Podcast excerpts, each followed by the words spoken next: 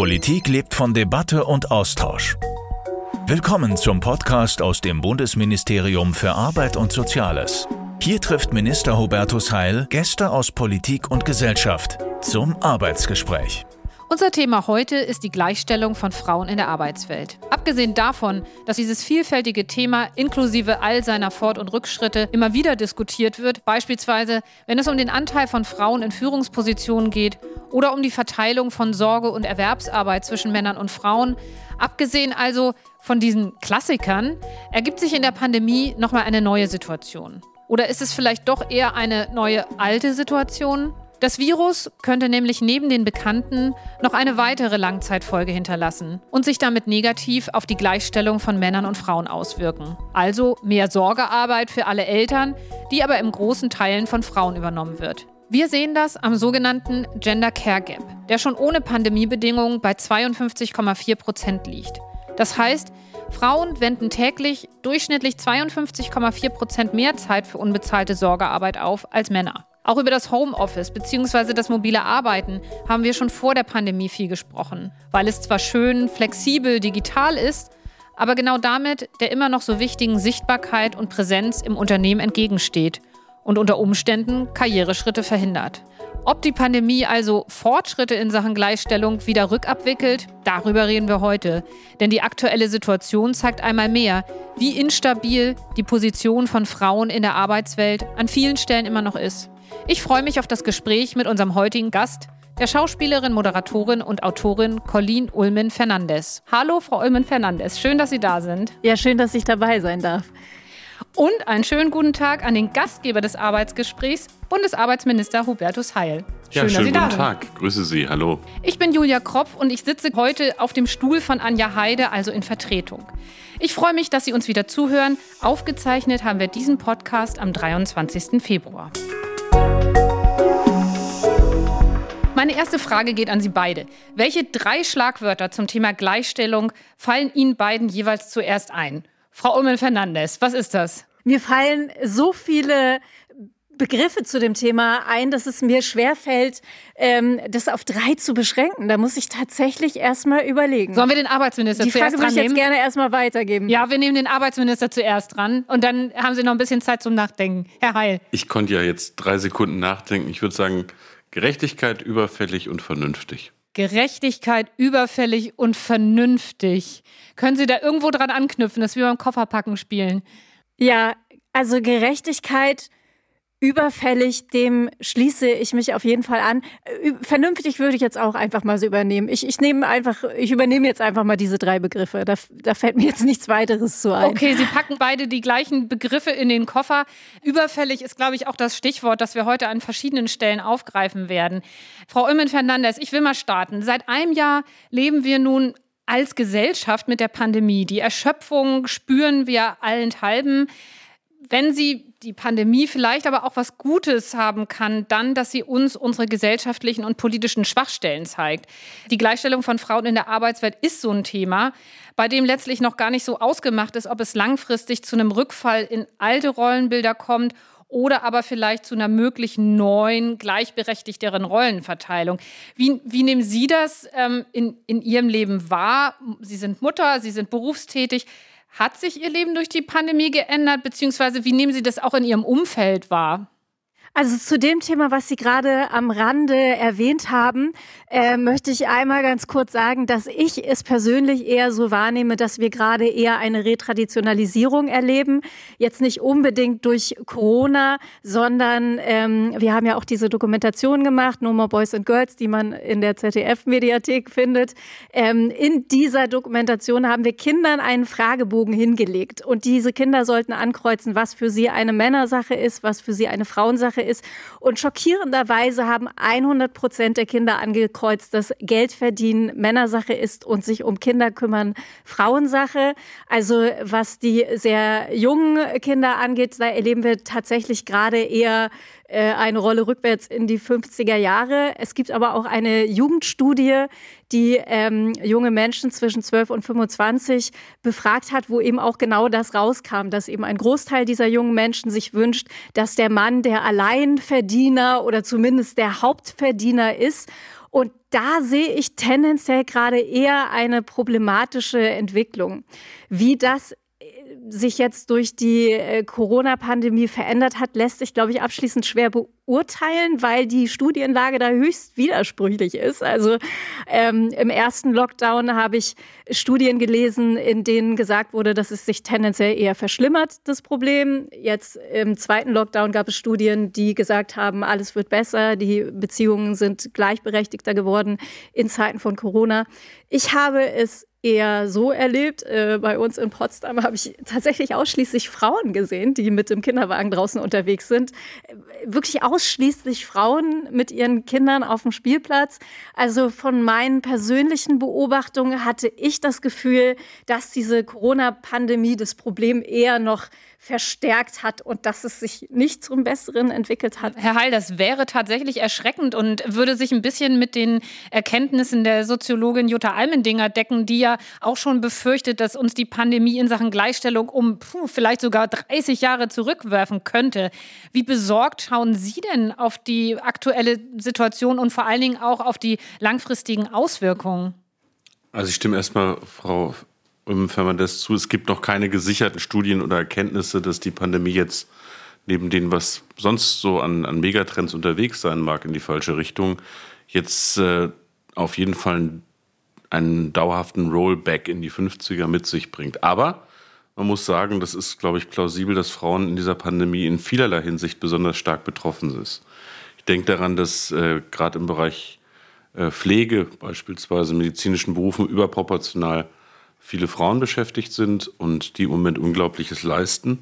Ich erlebe das aber auch in anderen Dienstleistungsberufen, die jetzt als systemrelevant bezeichnet werden, wenn man mal an Supermärkte oder Reinigungsdienste denkt und von Kitas und Schulen ganz zu schweigen.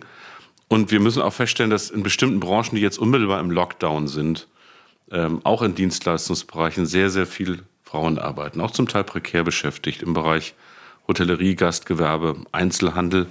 Und dann gibt es diesen furchtbaren Begriff der körpernahen Dienstleistungen. Also gemeint sind Kosmetikerinnen beispielsweise, Friseure, Nagelstudios.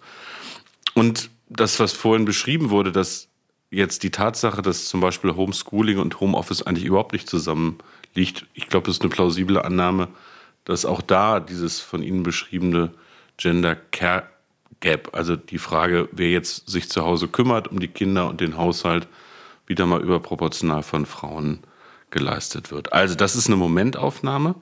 Wir haben durchaus auch als Bundesarbeitsministerium Forschung dazu in Auftrag gegeben, weil wir das wissen wollen, ob die Befürchtungen von Jutta Almdinger stimmen oder nicht. Es ist die Frage, welche Konsequenzen wir aus solchen Entwicklungen ziehen und ob wir das einfach geschehen lassen oder die richtigen Weichen stellen, Dinge auch zu ändern. Zukunft ist ja beeinflussbar. Ja, der Dreh- und Angelpunkt bei diesen ganzen ähm, Entwicklungen ist ja immer wieder die Verteilung von Sorge und Erwerbsarbeit. Und das klingt erstmal so nach einer äh, privaten Entscheidung, aber das hat natürlich auch Auswirkungen auf die Frage ähm, von Frauen in Führungspositionen. Also die Frage, wie sichtbar sind auch Frauen im Unternehmen und werden dann für weitere Karriereoptionen ähm, in den Blick genommen. 2019 war jede dritte Führungskraft weiblich, so sagt es das Statistische Bundesamt. Ähm, wie sieht denn aus Ihrer Sicht die weitere Entwicklung aus? Ja, da ist nicht nur Luft nach oben, das ist eigentlich ein handfester Skandal, weil wir reden ja über das 21. Jahrhundert. Und es ist nicht ganz zufällig, sondern, glaube ich, glückliche Regie, dass dieser Podcast am 8. März, am Frauentag, ausgestrahlt wird. Aber wir zeichnen ihn in einer Woche auf, der im Deutschen Bundestag es zum Beispiel um das Thema Führungsposition in der Privatwirtschaft, auch im öffentlichen Bereich geht. Und äh, dass wir da endlich vorankommen, war längst überfällig, wenn man sich anguckt, äh, was Aufsichtsräte anbelangt oder was Vorstände betrifft. Ich will aber auch selbstkritisch sagen, es gilt auch für politische Führungspositionen für die öffentliche Hand. Also das Gesetz zur Frauenquote ist jetzt auf dem Weg. Ähm, und es gibt viele, die halten das noch für zu zaghaft.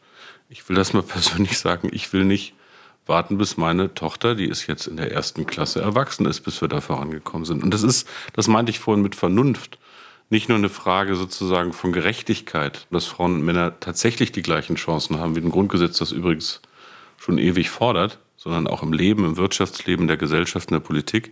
Es ist auch eine Frage der Vernunft, weil inzwischen klar ist, dass Diversität bessere Führung bedeutet. Das ist übrigens für Unternehmen auch nachweislich wirtschaftlich mehr Sinn macht, dass da nicht nur Menschen sitzen, die alle Hans heißen.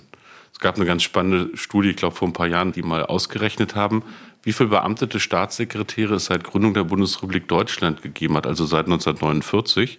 Und bei der Studie kam raus, dass es mehr Staatssekretäre, Beamtete mit dem Vornamen Hans als Frauen gegeben habe. Ähm, das ist die sogenannte Hansbremse, die die da gefunden haben. Das meine ich mit es ist vernünftig und überfällig. Wir haben ja jetzt gerade schon über diese rückschrittliche Entwicklung für Frauen in der Arbeitswelt gesprochen, die da zu befürchten steht. Das sind ja klassische Rollenbilder, die da formuliert werden. Sie haben das eben auch schon, Frau Ullmann-Fernandes, beschrieben. Ne, die Frau ist mehr zu Hause, ist mehr mit dem Kinderwagen unterwegs. Der Mann macht vielleicht eher äh, Karriere. Sie beschäftigen sich ja ähm, in Ihrer Arbeit und in Ihren Reportagen und Gesprächen auch immer ganz viel mit der Rolle von Frauen, insbesondere von Müttern und auch diesen Stereotypen. Ähm, Geht es denn dabei vor allen Dingen auch um finanzielle Stabilität, also auch so diese Frage, na, der Mann verdient halt mehr, deswegen bleibt die Frau zu Hause. Oder ähm, geht es auch um gelerntes Rollenverhalten? Wie nehmen Sie das in Ihrer Arbeit wahr? Es ist auf jeden Fall beides. Man sieht das ja schon bei kinderlosen Paaren, dass auch da die Frauen einen Großteil der Care-Arbeit übernehmen. Also das ist nicht erst ein Muster, was mit den Kindern kommt, sondern ein Muster, was eben vorher schon sehr stark gelebt wird. Ähm, und natürlich ist es so, dass diese Stereotype sich auch reproduzieren. Also das wird eben oft als Argument hergenommen, der Mann verdient mehr, also muss die Frau eben zu Hause bleiben.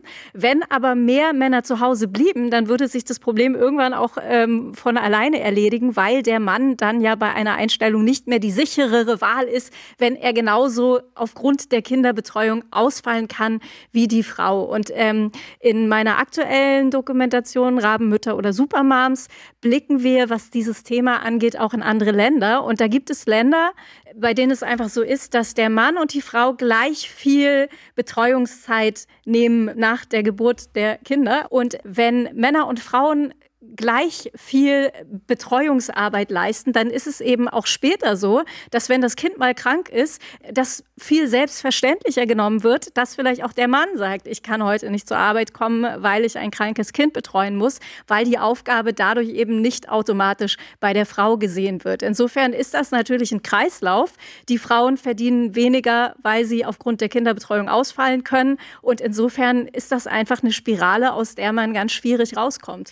Herr Heil, mich interessiert das aus der Sicht des Arbeitsministers. Die äh, Brückenteilzeit ist ja zum Beispiel so ein Instrument, das ähm, helfen soll, die sogenannte Teilzeitfalle zu verhindern. Also die Tatsache, dass oft eben Frauen in Teilzeit gehen. Und Teilzeit äh, gilt ja als auch eine Ursache für das Steckenbleiben äh, weiblicher Karrieren. Ist das eigentlich ein Instrument, ähm, das auch auf dem Arbeitsmarkt gut angenommen und angewendet wird? Und gibt es schon Erkenntnisse, inwieweit das auch tatsächlich hilft? Das ist ich betone, ein wichtiges Instrument, um Arbeit und Privatleben miteinander in Eingang zu bringen. Und ich glaube, man muss das auch über Lebensphasen diskutieren, bei Frauen und Männern. Wir haben tatsächlich seit 1. Januar 2019, also noch ganz frisch, die sogenannte Brückenteilzeit. Das ist ein rechtlicher Anspruch auf zeitlich begrenzte Teilzeit für Arbeitnehmerinnen und Arbeitnehmern, damit man auch mal eine Zeit lang im Leben Teilzeit arbeiten kann.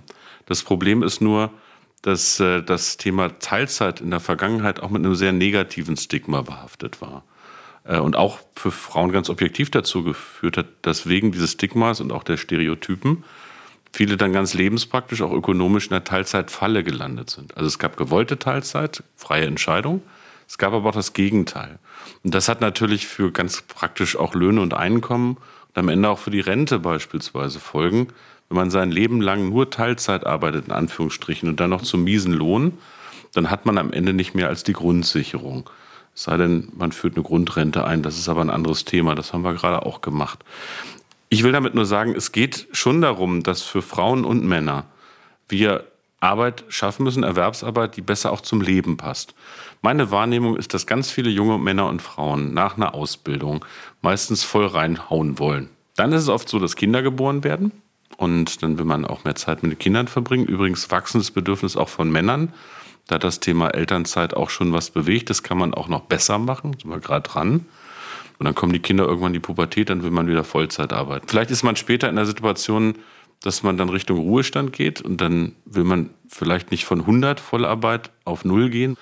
Ich will nur sagen, die Grundidee ist, dass Arbeit besser zum Leben passt. Vielleicht passt auch mal eine Weiterbildung dazwischen. Vielleicht ist das auch notwendig. Und ich finde, wir müssen den Rahmen so weiterentwickeln, dass erstmal Erwerbsarbeit besser zum Leben passt. Mit einem realistischen Blick darauf, weil das ist immer auch mit Einkommen verbunden. Und dazu gehört auch, dass man in Teilzeit übrigens auch Mann, als Mann einen guten Job machen kann. Das, da sind wir wieder im Bereich Ansehen, Klischees, aber auch ganz handfesten Dingen. Ich habe jetzt, glaube ich, den ersten Abteilungsleiter in meinem Ministerium oder ich glaube in der gesamten Bundesregierung, der äh, in Teilzeit führt.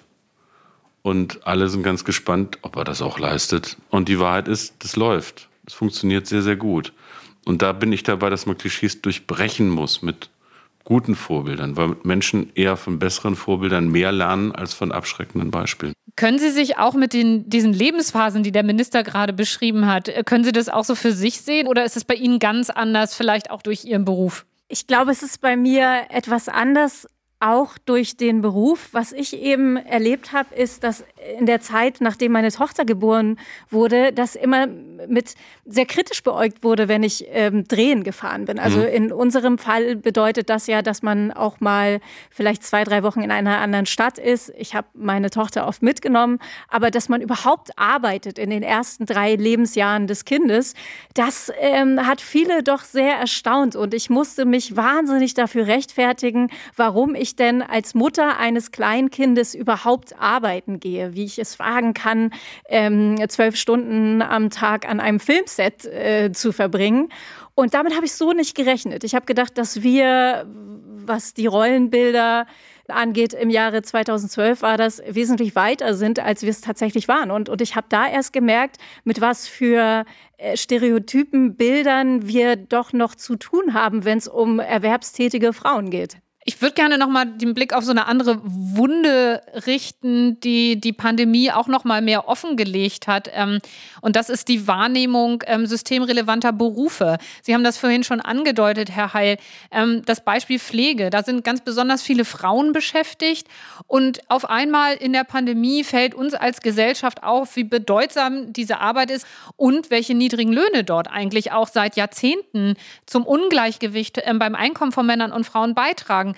Ähm, es, es, gibt politische Schritte, aber braucht es nicht auch eine Art gesellschaftlichen Kulturwechsel? Wie könnte der aussehen aus Ihrer Sicht? Also erstmal will ich auch darauf Wert legen, dass uns das Thema vorher schon aufgefallen ist. Wir haben mit der konzertierten Aktion Pflege versucht, mit mehreren Bundesministerien, Gesundheit war dabei, Familie und auch Arbeitsministerium, alle an den Tisch zu bringen, um zu überlegen, was müssen wir da machen.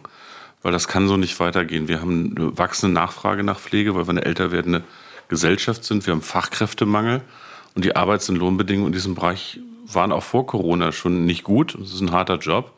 Und unter Corona-Bedingungen ist es wirklich verschärft jetzt seit einem Jahr, weil da zum Teil Angst um die eigene Gesundheit dazukommt, weil Pflegekräfte sich beispielsweise auch um soziale Kontakte stärker kümmern müssen, weil Angehörige nicht reinkommen konnten. Und das ist überwiegend ein Frauenjob. Das ist ein hochqualifizierter Beruf, ist ein anstrengender. Aber es ist so, das hat Gründe. Äh, dass in diesem Bereich zum Beispiel schlechter bezahlt wird als in der Industrie. Also da gibt es dann Gewerkschaften, Arbeitgeber, die machen einen Tarifvertrag. Immer da, wo das ist, sind in der Regel Löhne und Arbeitsbedingungen besser. Wir haben jetzt die Mindestlöhne in diesem Bereich erhöht, aber das kann es nicht sein. Ich sage mal so, das war vor Corona schon notwendig, aber wann, wenn nicht jetzt, zieht diese Gesellschaft aus der Frage Konsequenzen. Und ich würde mal ketzerisch sagen, wenn da besser bezahlt wird, dann wird sich auch zeigen, dass da Männer und Frauen arbeiten äh, werden. Oder andersrum, wenn da nur Männer arbeiten würden, wären die Löhne wahrscheinlich schon besser. Kommen wir mal zu einem anderen großen Thema. Ähm, Frau Ulmen-Fernandes, ein Thema war von Beginn an der Pandemie die Diskussion um Homeoffice oder mobiles Arbeiten. So alles, was vorher nicht so gut geklappt hat, war auf einmal möglich. Und in der aktuellen Situation muss man ja auch sagen, hat es wahnsinnige Vorteile. Gleichzeitig ist natürlich auch eine viel stärkere Verschmelzung von Beruf und Privat damit verbunden. Ähm, ich nehme an, mobil zu arbeiten macht für Sie immer schon einen guten Teil der Arbeit aus. Aber mich würde mal interessieren, interessieren, was braucht es denn aus Ihrer Sicht, damit mobiles Arbeiten nicht nur mehr Arbeit bedeutet, sondern auch tatsächlich ein qualitativ besseres Arbeiten. Also was ist Ihnen persönlich da besonders wichtig, um dieser Verschmelzung, dieser kompletten entgegenzuwirken? Ich glaube, dass man aufpassen muss, dass man sich nicht komplett überarbeitet. Also was mich erstaunt hat im ersten Lockdown, ähm, man hat E-Mails geschrieben, 23 Uhr Mitternachts rum und hat tatsächlich noch Antworten bekommen, also sehr häufig. Mhm. Und ich habe das Gefühl, dass viele sich da äh, gerade anfangs sehr verzettelt haben, weil man ja auch die äh, Berufstätigkeit unterbrechen musste, um die Kinder zu entertainen, Brote zu schmieren etc. Also hat man es einfach hinten dran nachgeholt. Und ich habe das Gefühl, dass alle nur noch gearbeitet haben. Denn die Kinder beim Homeschooling zu unterstützen, ist ja auch Arbeit. Und dadurch waren, glaube ich, viele irgendwann kurz vorm Burnout. Und ähm, was uns sehr geholfen hat, ist, dass man einfach trotzdem streng ist mit sich und seinen Arbeitszeiten und dass man einfach guckt, dass man sich da nicht verzettelt, dass man Pläne macht, dass man eine Struktur hat und eben gewisse Strukturen auch einhält, wenn man nicht in einem Büro sitzt, wo der Chef darauf achtet, ähm, was man oder die Chefin darauf achtet, was man tut und nicht tut. Und insofern war ich dann irgendwann auch streng mit meinen eigenen Arbeitszeiten und habe dann auch nach acht Stunden den Stift fallen lassen gelassen und gesagt, so, jetzt mache ich nichts mehr, ich habe acht Stunden gearbeitet, das muss reichen. Und ich glaube, das ist eben verdammt wichtig, dass man im Homeoffice weiterhin gewisse Strukturen beibehält. Und, und sich selbst dann vielleicht auch ein bisschen aus der Perspektive der Chefin betrachtet und vielleicht auch ähm, streng ist, aber eben auch fürsorglich, oder? Mit sich selber. Fürsorglich mit sich selbst, ja, das ist, glaube ich, äh, grundsätzlich ganz gut. Herr Heil, eine wichtige Voraussetzung, damit mobiles Arbeiten gelingt, ist ja das Thema Digitalisierung. Auch eins, das uns sehr beschäftigt hat in, in den letzten Monaten, im letzten Jahr. Wie sehen Sie den Zusammenhang von Digitalisierung und dem Thema Gleichstellung? Also bedeutet eine zunehmende Digitalisierung automatisch auch ein Mehr an Gleichstellung? Nicht automatisch und man muss auch sehr differenzieren zwischen den einzelnen Berufen, die es so auf der Welt gibt. Die sind ja von Digitalisierung in unterschiedlicher Form äh, betroffen. Ich mache es mal an dem Beispiel, dass Frau ähm, Rübenfermann das eben äh, angesprochen hat bei diesem berühmten Thema Homeoffice. Das ist jetzt ein ungeplanter Großversuch in der Pandemie. Und wir erleben im Guten wie im Schlechten, wie das so ist. Also erstens, dass technisch wahrscheinlich viel, viel mehr möglich ist, als man früher gedacht hat. Im Schlechten aber, dass ja nicht der Normalfall sein kann, dass Homeschooling und Homeoffice zusammenfallen. Das geht eigentlich gar nicht. Und ich weiß, wovon ich rede. Und da müssen wir ein paar Fragen klären. Kann das sinnvoll für die Vereinbarkeit von Beruf und Familie besser eingesetzt werden? Und wo schlägt es auch um? Wo führt Homeoffice, nicht nur bei Selbstständigen, sondern auch bei Beschäftigten, zur vollständigen Entgrenzung von Arbeit im Privatleben? Das darf ja auch nicht passieren. Auch im Homeoffice muss irgendwann mal Feierabend sein. Das ist auch eine Frage übrigens von psychischer und körperlicher Gesundheit, dass es Arbeitszeitgesetze gibt. In anderen Bereichen kann Digitalisierung durchaus eine Chance sein, auch für Gleichstellung. Und das fängt schon an bei der Rekrutierung von Personal. Inzwischen gibt es automatisierte Personalsichtung von Bewerbungen. Wenn der Algorithmus übrigens da falsch gepolt ist, führt das zu mehr Geschlechterdiskriminierung oder insgesamt Diskriminierung. Das kann aber auch zu einer Auswahl einfach nach Qualität suchen. Und zwar weniger subjektiv als Menschen, die mit Stereotypen da sind. Deshalb braucht man, das ist nicht ganz leicht, aber braucht man aus meiner Sicht auch Spielregeln für den Einsatz zum Beispiel von künstlicher Intelligenz in Personalrekrutierungsfragen. Dazu gehen immer mehr Unternehmen auch über. Wir probieren das in ein paar Bereichen aus, sogenannte Experimentierräume, um einfach mal an ganz konkreten Beispielen das zu untersuchen, auch wissenschaftlich, um daraus auch politische und vielleicht sogar gesetzgeberische Ableitungen zu treffen. Und im Bereich Pflege, um das nochmal äh, zu sagen, da wird ja menschliche Arbeit nicht durch Digitalisierung ersetzbar sein. Also im Gegensatz zur Industrie, wo manchmal dann auch Rationalisierung stattfindet oder im Versicherungs- und Bankengewerbe, wo sehr viel automatisiert gerade wird, haben wir eine wachsende Nachfrage nach sozialen Dienstleistungen, Gesundheit, Bildung, Erziehung und Pflege. Und da können digitale Lösungen nicht Menschen ersetzen, aber assistierend und entlastend wirken. Und wenn man das vernünftig einsetzt, glaube ich, kann das für Frauen und Männer auch einen Beitrag zur Gleichstellung und ich sage mal zur Humanisierung von Arbeitswelt leisten. Aber das kommt nicht von allein, sondern da muss man dafür sorgen, dass aus technischem Fortschritt eben auch, ich sag's mal, sozialer Fortschritt wird. Und das ist eine Frage, wie wir das organisieren. Mhm. Wie wichtig ist das Thema Digitalisierung für Sie, Frau Ulmen-Fernandes? Digitalisierung und Flexibilität ist ja das eine, also die technischen Möglichkeiten. Als wir im Vorfeld gesprochen haben, haben Sie auch davon erzählt, ähm, und sehr begeistert erzählt, dass sie eigentlich immer Chefinnen auch hatten, die ähm, ihnen ja. Dinge ermöglicht hatten, natürlich auch einen bestimmten Blick dann für, äh, für flexible Strukturen hatten. War das besonders wichtig? Ging es Ihnen dadurch besonders gut in der Vereinbarkeit?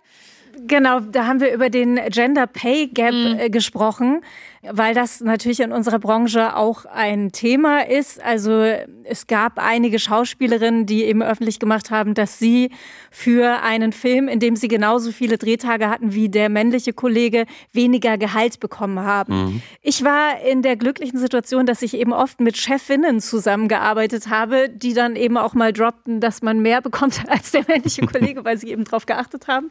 Und ich glaube tatsächlich, dass es Frauen in Führungsetagen braucht, um dieses Problem zu beheben. Also ein Beispiel aus der Filmwelt. Ähm, seit 2015 mache ich es so, dass ich bei Drehbüchern immer erzähle, wie das Verhältnis ist Männerrollen zu Frauenrollen. Und tatsächlich komme ich meistens auf ein Geschlechterverhältnis von zwei Drittel Männerrollen, ein Drittel Frauenrollen.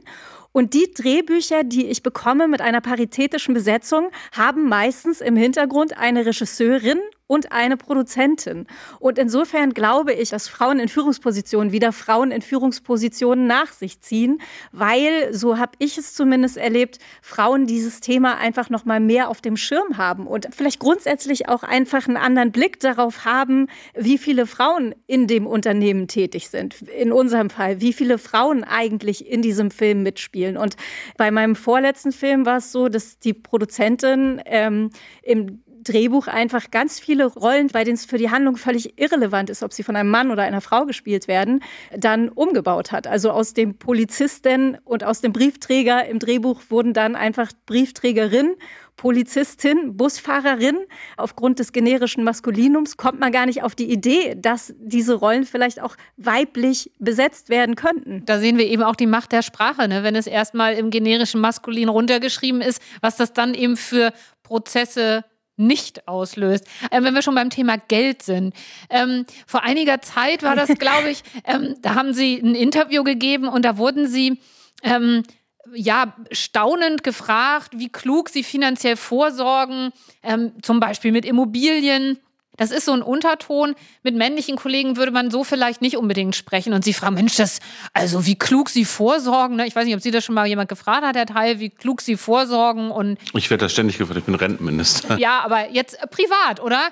Also, ja, klar. Ähm, und Sie haben Ihre wirtschaftliche Situation in dem Interview erzählt. Wie begegnet Ihnen dieses Thema immer wieder? Das war tatsächlich sehr absurd, weil das eigentlich ein Spiegel-Interview war. Es gibt im Spiegel mhm. die Rubrik Mein Geld, mein Leben. Erstaunlicherweise war es so, wenn man diese Anfragen bekommt, bekommt man ja immer Beispielinterviews geschickt. Und tatsächlich habe ich nur Beispielinterviews mit Männern bekommen. Ich weiß nicht, ob tatsächlich mehr Männer in dieser Rubrik äh, stattfinden. Alle bekommen in diesem Interview die gleichen Fragen gestellt. Also habe ich eben auch in diesem Spiegelgespräch über Geld gesprochen. Und das schlug Wellen, die mich selbst erstaunt haben. Also das wurde überall zitiert. Und auch ich hatte das Gefühl, dass es sowas hatte von wegen, uh, eine Frau und Geld. Und es wirkte so, als hätte ich von RTL bis Bild mit allen Boulevardmedien und, und Boulevardsendungen über mein Einkommen gesprochen, was ich nicht habe, sondern die haben alle dieses Spiegelgespräch zitiert. Und mich hat es tatsächlich auch sehr gewundert, dass das so hohe Wellen geschlagen hat, weil das bei den männlichen Interviewpartnern nicht der Fall war. Und ich weiß nicht, warum das äh, so ein großes Thema war und warum eine Frau, die Immobilien besitzt, äh, ähm, so ein Faszinosum für alle war. Ähm, das hat mich tatsächlich auch sehr erstaunt. Herr Heil, ähm, wir haben das Thema Gender Pay Gap schon ein paar Mal gestreift. Ähm, für das Jahr 2019, interessanterweise betrug der Gender Pay Gap 19 Prozent. Das heißt aber vielleicht, um das nochmal zu erläutern, bis zum 10. März, nämlich dem Equal Pay Day, arbeiten von Beginn des Jahres an Frauen quasi umsonst. Man kann dann auch vielleicht sagen, die weiblich konnotierte Arbeit ist weniger bedeutsam oder wird als solche wahrgenommen. Es ist schon besser geworden, aber welches sind denn aus Ihrer Sicht die wichtigsten Schritte, die es da noch braucht? Ich glaube, dass man bei den Ursachen zwei Dinge unterscheiden muss. Das eine ist das, was man Lohndiskriminierung nennen muss, also das, was vorhin beschrieben wurde, dass Schauspielerinnen und Schauspieler je nach Geschlecht unterschiedlich bezahlt wurde. Da hilft nur eins, brachiale Lohntransparenz. Weil ähm, das kann nicht sein, das darf auch nicht sein. Das zweite ist ein strukturelles Problem.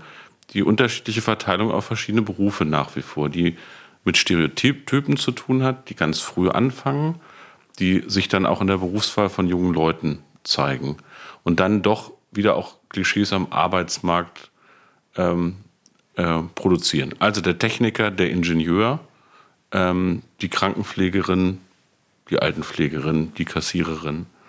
So, und das ist ein handfester Unterschied. Und in gewerblichen, industriellen Berufen ist es so, dass traditionell besser bezahlt wird. Da kann man auch mal drüber reden. Ob es gesellschaftlich uns mehr wird, ist, ich sag mal, wenn 100 Kilo Stahl bewegt werden, als wenn 100 Kilo Mensch bewegt werden. Aber das hilft ja alles nicht, solche abstrakten Debatten, sondern es hat ganz praktisch damit zu tun, dass es in der Industrie eine höhere Tradition gibt, auch von, wie gesagt, Tarifbindungen. Und in anderen Bereichen gibt es gar keine Tarifverträge mehr. Im Gegenteil, die sind zum Teil im Rückzug, so dass wir vor Jahren auch einen Mindestlohn einführen mussten, um da wenigstens eine Untergrenze zu haben. Also, es geht dann auch um die Mischung aus ganz materiellen Dingen und von gesellschaftlichen Dingen. Und ich bin, Frau Fernandes, Ihnen ganz dankbar, dass Sie vorhin darauf hingewiesen haben, dass die Frage, wie viele Frauen in Führungspositionen sind, auch für den Rest der Belegschaft eine Folge hat. Das hat Folgen für die Führungskultur von Unternehmen, für die Diversität, für die Frage auch von gerechter Entlohnung in, in so einem ganzen Unternehmen. Und ich glaube, die Perspektive muss man einnehmen. Also, wir müssen klischeefreier werden bei der Berufswahl. Auch das ist eine Frage übrigens am Ende nicht nur von Gerechtigkeit, sondern von ökonomischer Vernunft, weil wir haben eine Demografie, die Erwerbsbevölkerung wird weniger werden, wir leben länger. Ich bin darauf angewiesen, dass wir möglichst alle Potenziale eines Landes auch am Arbeitsmarkt nutzen. Und das ist einfach für eine Volkswirtschaft ziemlich blöd, auf die Talente von jungen Frauen oder auch von älteren Frauen zu verzichten. Und wir müssen das geht nicht ganz gleich, aber wir müssen Klischees zertrümmern. Ich kann es nicht anders ausdrucken. Also, das ist schon fast auch wieder ein Klischee, die Frau des Bundespräsidenten, wenn ich schon so anfange. Also Elke Büdenbender ähm, ist Schirmherrin einer Aktion, die heißt Klischeefrei, wo es dann darum geht, einfach auch jungen Frauen und Männern deutlich zu machen, dass es auch die Polizistin, die Ingenieurin, demnächst auch die Astronautin, gibt. Es gab noch keine deutsche Astronautin bisher. Demnächst soll es eine geben. Ich habe sie kennengelernt. Eine tolle Frau. Insa Thiele Eich, genau. Großartige ja. Frau. Und übrigens, ja. die, hatten, die hatten mir, als ich sie besucht habe, so ein so ein, so, ein, so ein Logo, das haben diese Astronauten immer, das find, fand ich als ja, Kind auch so auch geschenkt. geschenkt. Das habe ich dann meiner Tochter äh, überreicht und seitdem wollte sie. Ja, ich auch. ja. Und, und meine, meine ja. Tochter wollte davor Balletttänzerin werden und dann kurzzeitig Astronautin. Also es hat schon gewirkt. Ähm, mal gucken, was sie dann später wirklich wird, aber ist auch ihre Entscheidung. Ich wollte nur sagen, das ist, klingt so ein bisschen anekdotisch, aber ist total wichtig, dass wir einfach sagen, wo es geht, damit mehr diesen Weg auch beschreiten können. Das gilt übrigens auch für junge Männer. Das will ich auch noch mal zu Protokoll geben. Ja, dazu würde ich gerne ähm, etwas erzählen aus meiner Dokumentation No More Boys and Girls. Da haben wir mit Zweitklässlern gedreht und ich habe die Kinder gebeten, eine Person zu malen, die ein Flugzeug fliegt. Mhm. Und die meisten Kinder haben eben eine männliche Person gemalt. Dann ging die Tür auf, eine Pilotin kam herein und hat aus ihrem Berufsalltag erzählt. Und tatsächlich sagten die Kinder, wir wussten gar nicht, dass auch Frauen Flugzeuge fliegen dürfen. Und das mag für uns jetzt wahnsinnig erstaunlich sein sein, aber wenn diese Kinder in ihrem Leben noch nie eine Pilotin gesehen haben, woher sollen sie denn wissen, dass Frauen das auch dürfen und dass Frauen das auch können? Und ähm, insofern ist natürlich auch die Sichtbarkeit wahnsinnig wichtig. Und da hinken die Medien auch wahnsinnig hinterher. Also in der fiktionalen Welt werden 80 Prozent der Frauen als Hausfrauen dargestellt. Nur 20 Prozent der Frauen arbeiten überhaupt. Nur ein Prozent der Frauen in der fiktionalen Welt haben akademische Berufe.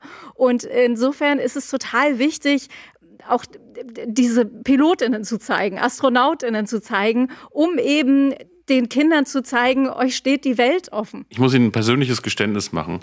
Der Grund, warum ich mir das persönlich zu spät erst, also ich bin gelernter Feminist, ich bin kein Geborener, der Grund, warum ich mir das sehr spät erst wirklich so bewusst gemacht habe, ist gar nicht die Tatsache, dass ich auch mittlerweile ein alter weißer Mann bin, sondern ähm, dass ich das ganz anders erlebt habe. Ich hatte eine vollberufstätige Mutter, alleinerziehend in Westdeutschland in den 70er und 80er Jahren.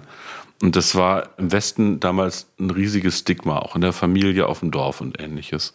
Und ich habe auch ganz viele Chefinnen später gehabt. Also auch ein paar Chefs, aber ein paar Chefinnen. Ich habe mit sehr, sehr vielen sozusagen Rollenvorbildern, auch weiblichen, äh, mein Leben verbracht, ob im privaten oder in, im Berufsleben, die mir suggeriert haben, dass wir eigentlich schon weiter sein. Ich habe das eher persönlich auch nicht so erwartet, dass die Gesellschaft gar nicht so weit ist, wie ich gehofft habe. Mhm. Und dann frage ich mich nur, warum sind andere Gesellschaften und andere Länder eigentlich schon viel weiter als wir in Deutschland? Mhm. Also insofern, es ist Zeit wirklich für Action. Also es ist nicht nur so eine Sache, wo man jetzt zugucken kann in den nächsten fünf oder zehn Jahren, wie das so weitergeht. Und das sind handfeste materielle Fragen, aber es geht eben auch um das, was Sie beschrieben haben. Es ist doch wirklich lustig, dass eine, ja. eine, eine Pilotin Kinder zum Erstaunen bringt. Mhm. Ähm, ja. Aber vielleicht auch einige dazu, Pilotin zu werden, hoffentlich. Und nicht nur die Kinder. Also ähm, die Pilotin erzählte uns, wenn sie mit einer Co-Pilotin fliegt, ne, und die Tür ist offen und die Menschen gucken ins äh, Cockpit, dass man dann ganz oft diesen doppelten Blick hat, oh je, zwei Frauen, das kann ja gar nicht gut gehen. Und sie sagt, dass ähm, das immer sehr lustig ist, dann vor allem auch die Männer zu beobachten, wie sie dann da reinschauen und dann sehr erstaunt darüber sind, dass dort zwei Frauen sitzen. Ja, nun bin ich gespannt, ob Ihre beiden Töchter sich vielleicht irgendwann in der Astronautinnen-Ausbildung treffen. Frau Ullmann Fernandes, meine letzte Frage ähm, auch an Sie. Ähm, Sie haben ähm, bei dem Hashtag Quotenfrau mit vielen Kolleginnen gewirbelt. Ähm, es gab viele ähm, vergleichbare Aktionen auch in den letzten Monaten. Hashtag Ich will. Also einfach auch eine große Sichtbarkeit und Aufmerksamkeit. Was wünschen Sie sich da auch von, von sich selber und den Frauen dieser Welt noch mehr, um das Thema auch voranzutreiben? Also ich glaube, dass es vor allem erstmal wichtig ist, sich mit diesem Thema auseinanderzusetzen, um eben diese Stereotype nicht an nachfolgende Generationen weiterzutragen. Wenn man sich in den Spielwarenkatalogen umschaut, dann sieht man eben dort ausschließlich Mädchen in der Kinderküche stehen, die Jungs in einem beruflichen Kontext als Polizist oder Feuerwehrmann verkleidet.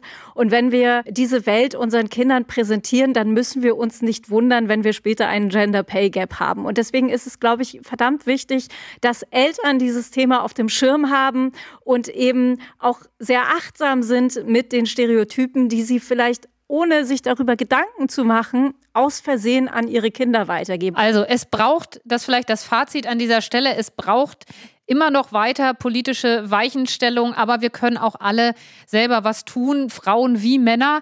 Ich sage an dieser Stelle ganz, ganz herzlichen Dank für dieses Arbeitsgespräch an Bundesarbeitsminister Hubertus Heil und an Colleen Ulmen-Fernandes. Das war eine neue Folge des Podcasts Das Arbeitsgespräch. Wir sind natürlich wie immer an Ihrer Meinung interessiert.